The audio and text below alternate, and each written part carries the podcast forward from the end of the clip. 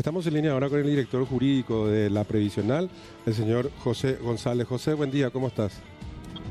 Buen día, Richard. Buen día, Cintia. Mucho gusto y a las órdenes. Gracias, doctor. Quiero comenzar con, con, lo último del fin de semana, o por lo menos lo que tiene que ver entre el viernes y el sábado, con esta constatación de que dentro del área específica de lo que tiene que ver con talento humano, no hay registro, José, y por favor si puede aclararnos en este sentido de qué se trata, de qué eh, formularios estamos hablando y cuál es, digamos, el faltante, que no hay ni registro, creo que ni documental ni audiovisual. ¿Esto es correcto, director?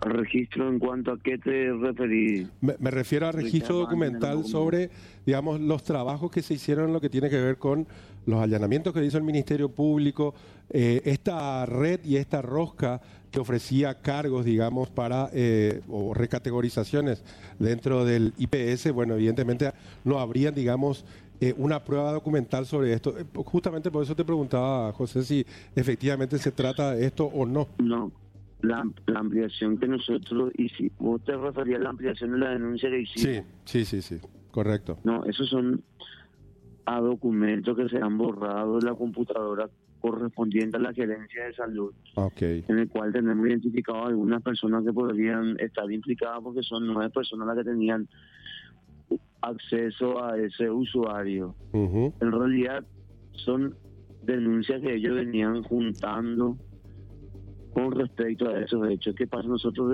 desde que asumimos la administración hemos recibido denuncias de que supuestamente estarían cobrando por contratos, por nombramiento y por recategorizaciones. Correcto. Teníamos la información que supuestamente en el Hospital Central se hacían los enrolamientos entre las 4 y las 6 de la mañana. Empezamos a intervenir el Hospital Central en todas las áreas y después nos empezaron a llegar capturas de WhatsApp en el cual ellos decían que el enrolamiento estén atentos que va a ser de tal horario a tal horario. En ese interín se acercan a nosotros dos o tres personas, una se anima a denunciar y habíamos hecho la denuncia de la fiscal María José Abed. Se dio publicidad en los medios de prensa, luego ellos dijeron, esta publicidad no nos complica a nosotros, vamos a tener mayor cuidado, vamos a estar avisando luego dónde hacemos los enrolamientos. Como nosotros intervenimos todo el hospital, ellos empezaron a cambiar de enrolamiento en un domicilio particular, el cual fue allanado también. ¿Enrolamiento qué significa? Ellos tienen una máquina igual a la nuestra que es para la, para la huella alquilar entonces les toman la huella alquilar y le dicen, wow, con esto ustedes van a poder marcar. Sí. Ellos, la gerencia recibió varias denuncias. Esa denuncia que ellos iban recibiendo, lo que fueron borrados, en realidad no, no, no, no es un elemento de prueba contundente, podemos decir. Lo que sí son los antecedentes que ellos tenían de varias denuncias que recibieron. Eso es lo que tengo entendido que, que fueron borrados, no los elementos de prueba correcto. del caso en sí, que sí nosotros tenemos. Nosotros ya hicimos tres denuncias en el Ministerio Público. Esta es la cuarta. Sí tenemos testigos, sí tenemos conexión y sí tenemos documentos que demuestran que existe esta red de corrupción y que hay personas implicadas en este esquema, de los cuales seis, como usted ya dijo, ya están detenidas, ya están imputadas y ya están privadas de libertad. No es que no hay indicio y no hay elementos de prueba. Lo que fueron borrados fueron la denuncia que ellos iban reflexionando ahí con respecto a este caso, porque nosotros todo era, muchas veces eran denuncias anónimas y nadie se animaba a dar la cara, fueron dos o tres personas las que en principio dieron, hasta que luego contactamos con este doctor, que el doctor sí se animó y como él no había entregado a una suma de dinero, nosotros le dijimos que, que espera un tiempo que vamos a hacer una nueva denuncia y que ahí vamos a solicitar la entrega vigilada y un allanamiento del domicilio porque teníamos identificado ya el domicilio particular donde las personas iban supuestamente a comprar el contrato. Sí, o sea, esto está en plena eh, investigación, incluso todavía, José, evidentemente hay, muchísimas diligencias que están haciendo ahora, pidiendo oficio. Sí, sin duda. Doctor, una consulta. ¿Se, eh, ¿se pidió la, la revisión eh, de estas personas que tienen el, el, el, password o la contraseña para poder modificar los archivos de esta computadora de la Gerencia de Salud? ¿Están sí. identificadas, forman parte de la investigación?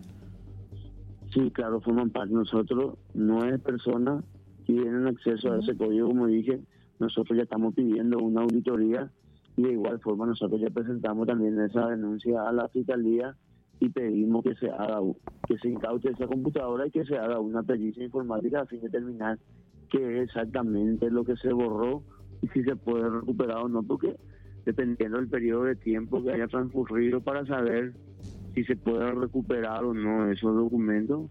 Y también nosotros tenemos identificado a dos funcionarios que podrían ser los autores de ese hecho que hemos proporcionado esa información en la ampliación de la denuncia que hicimos. Uh -huh. Porque, el mensaje del presidente es claro, sí. tolerancia cero, hay que denunciar, no puede haber impunidad y bueno, vamos a ir hasta la última consecuencia. Sí, porque eh, yo creo que esta es la clave, doctor. Conducta.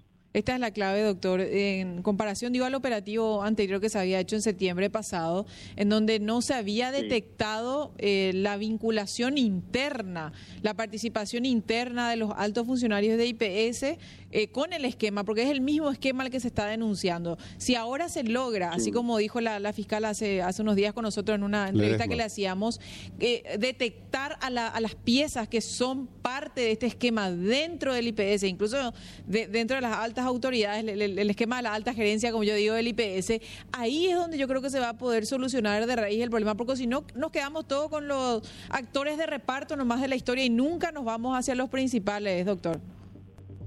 Y Dios quiera que así sea, pero ya es un paso importante desarticular estas redes que caigan y bueno, la gente ya ya sabe que estos hechos de corrupción no, van, no vamos a tolerar, no se va a permitir y siempre que nosotros nos enteremos vamos a denunciar porque nos enteramos también y esto estamos creo que va vinculado a esto de que hay personas que supuestamente prestan servicio en la institución pero que no corresponden al plantel de funcionarios que estarían siendo no sé si pagados su sueldo mm. por por esta recaudación que hay que hacen ilegalmente o supuestamente hay una ONG que paga el salario de algunas personas, pero que no son contratadas, que nosotros semanalmente venimos haciendo verificación in situ y hablando con los jefes de departamento y directores para que no permitan que ninguna persona que no forme parte del plantel de la institución ingrese.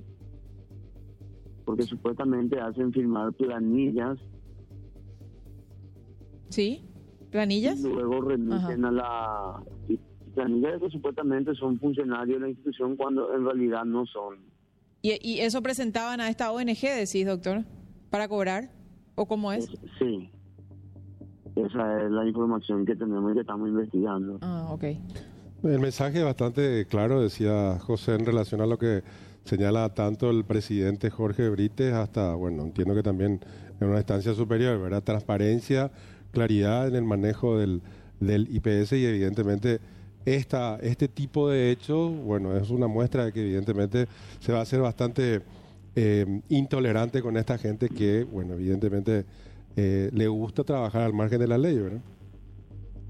Sí, tal cual, eh, tolerancia cero denunciar y que, que paguen por las conductas delictivas que, que realizan. Nosotros no podemos seguir permitiendo. El carnaval tiene que terminar y algún día hay que empezar a hacer bien las cosas. Ese es el compromiso que asumió el presidente, tanto el presidente como el Consejo de Administración.